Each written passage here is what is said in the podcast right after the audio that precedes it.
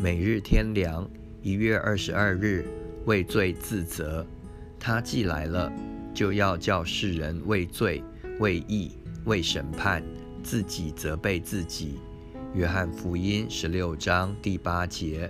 世人很少自己责备自己，一般人都是自觉不错，常责怪别人，对别人的错看得很清楚。对自己却总是加以原谅，甚至以自己为对为好，似乎自己比什么人都强。这是何等的愚昧！被自己的罪恶和错误迷惑而不自知。可是也有少数的人有自知之明，良心还没有完全麻木，知道自己的错误和罪恶。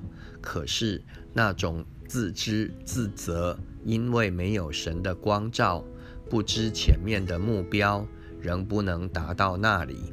唯独听见主的道，有圣灵在心里工作的时候，才能真的感到扎心。使徒行传第二章三十八节，看见自己的罪恶，懊悔自己的罪行，自己责备自己，定自己的罪，将自己看成极大的罪人。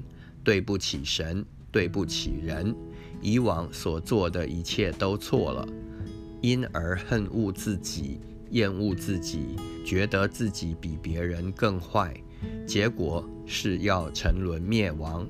只有来到主耶稣面前认罪悔改，所以凡没有看见自己的罪恶错误而自己责备自己的。